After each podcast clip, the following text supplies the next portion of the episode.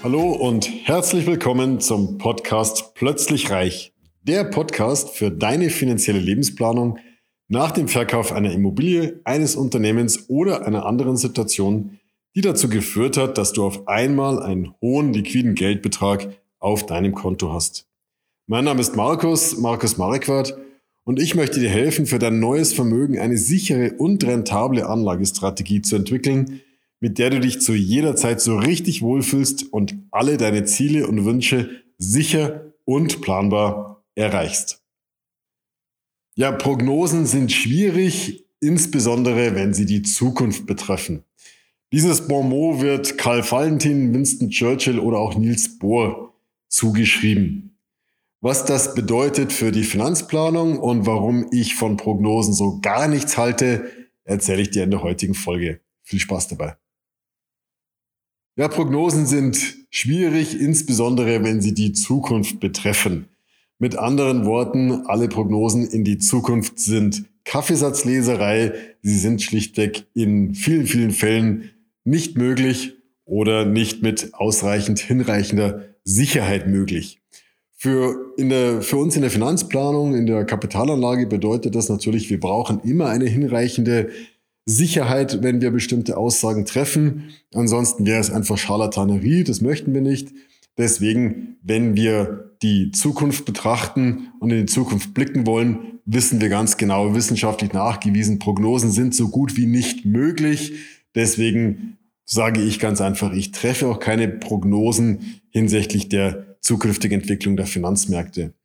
Wie die Finanzwissenschaft darauf kommt, möchte ich dir heute an einem tollen Chart mal zeigen. Das ist eins meiner Lieblingscharts.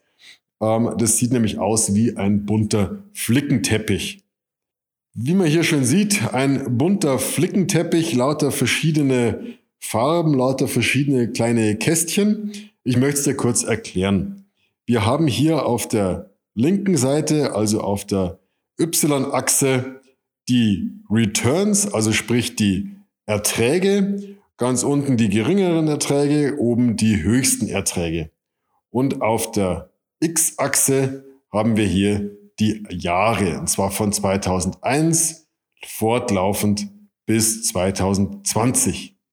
Das heißt, wir sehen also ganz genau, ach so, und jedes einzelne Kästchen steht für ein Land. Das heißt also, dieses Grüne hier steht für Spanien, dieses Graue für Kanada, das Blaue für die USA, dieses Dunkelgrüne für Belgien und so weiter. Das heißt, wir haben hier sämtliche entwickelten Finanzmärkte, sämtliche entwickelten Länder in diesem Chart drin und haben diese Länder der Reihe nach geordnet nach der höchsten Rendite im jeweiligen einzelnen Jahr und nach der geringsten Rendite. Und jetzt ist natürlich spannend zu sehen, gibt es hier bestimmte Muster? Kann man daraus Rückschlüsse ziehen? Für zukünftige Entwicklungen. Weiß man also zum Beispiel oder kann man daraus Rückschlüsse ziehen, dass die USA als größter Aktienmarkt der Welt auch gleichzeitig jedes Jahr oder in einer Vielzahl der Jahre der beste Aktienmarkt sind? Oder ist vielleicht Österreich ein Land, von dem wir feststellen können aufgrund der Vergangenheit, dass es in Zukunft die, die besseren Renditen erwirtschaften wird? Lass uns das mal genauer angucken. Wir nehmen mal Österreich, wenn ich es jetzt hier gleich finde, weil es ein schönes Beispiel ist bei unseren Nachbarn. Hier, Österreich ist dieses ockerfarbene. 2001 also an vierter Stelle. Viert erfolgreichster Aktienmarkt nach Neuseeland, Australien, Irland, dann kam schon Österreich. Danach Belgien, Spanien, Norwegen, USA hier nur auf Platz 8 ungefähr und dann geht's bis runter Finnland. In 2001 hat Neuseeland 14,3 Prozent gemacht, Australien 7,2, Irland 2,5 und Österreich als viertbestes Aktienland minus 0,5 Prozent. Das schlechteste Land war hier Finnland mit minus knapp 35 Prozent. Also in 2001 hatten wir eine Spanne von minus 35 Prozent bis plus 14 Prozent. Jetzt lass uns mal ins nächste Jahr gehen und lass uns mal schauen, wo ist im nächsten Jahr jetzt Österreich gelandet. Wir sehen, Österreich ist jetzt hier auf einmal auf den zweiten Platz vorgerutscht. Das heißt, vom Platz 4 auf Platz 3, äh, auf Platz 2. im nächsten Jahr auf Platz 4 zurück. Also hier schon relativ gut. Dann äh, tatsächlich im Jahr 2004 war Österreich mit plus 59,2 Prozent. Das beste Land, was die Aktienmarktrendite angeht. Plus knapp 60 Prozent. Danach kommt Norwegen 42, Belgien 33 Prozent. So, und jetzt haben wir hier eins, zwei, drei, vier Jahre Österreich hintereinander in den Top 5. Jetzt könnten wir doch eigentlich sagen, wow, äh, Österreich, die scheinen irgendwas richtig zu machen. Die können nicht nur Skifahren, die können irgendwie auch wirklich gute Performance liefern in den Aktienmärkten. Wir setzen in Zukunft einfach weiter auf Österreich.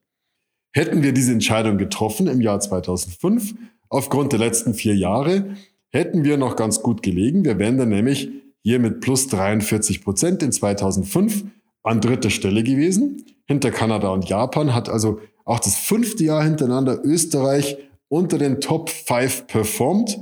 Ähm, liegen also hier in 2005 schon wieder richtig, alles richtig gemacht. Bloß, wie geht's dann weiter? 2006 müssen wir hier schon relativ weit nach unten scrollen und finden Österreich nur noch im oberen Mittelfeld.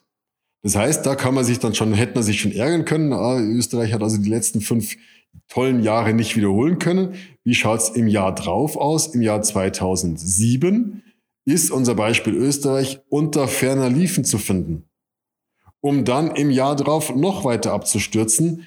Im Jahr 2008 hat nämlich Österreich dann den vorletzten Platz belegt mit minus 66,8 Prozent. Nur noch Irland war schlechter mit minus 70 Prozent. Um dann im Folgejahr hier wieder auf plus 38 Prozent zu steigen, dann hier rüber und dann auf den letzten Platz im Jahr 2011.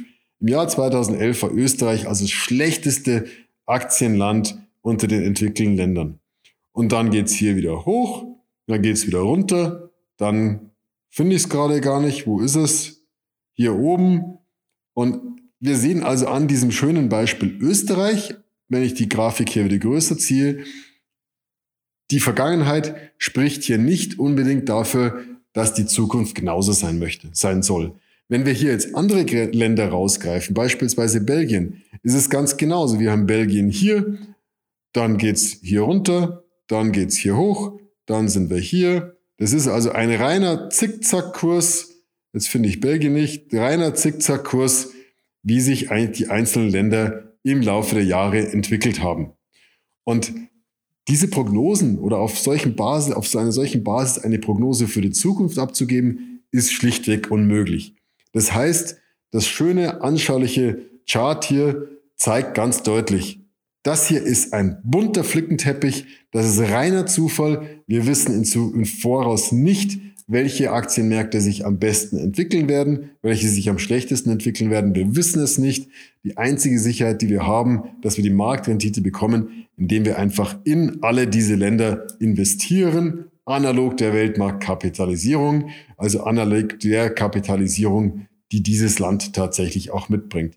Dann hast du mit Sicherheit die Marktrendite in deinem Portfolio vorhanden und kannst ruhig schlafen, musst dich nicht mit irgendwelchen Prognosen rumschlagen ähm, und hast einfach ein sehr, sehr entspanntes Leben und eine sehr schöne Rendite und sehr hohe Sicherheit und keinen Zufall.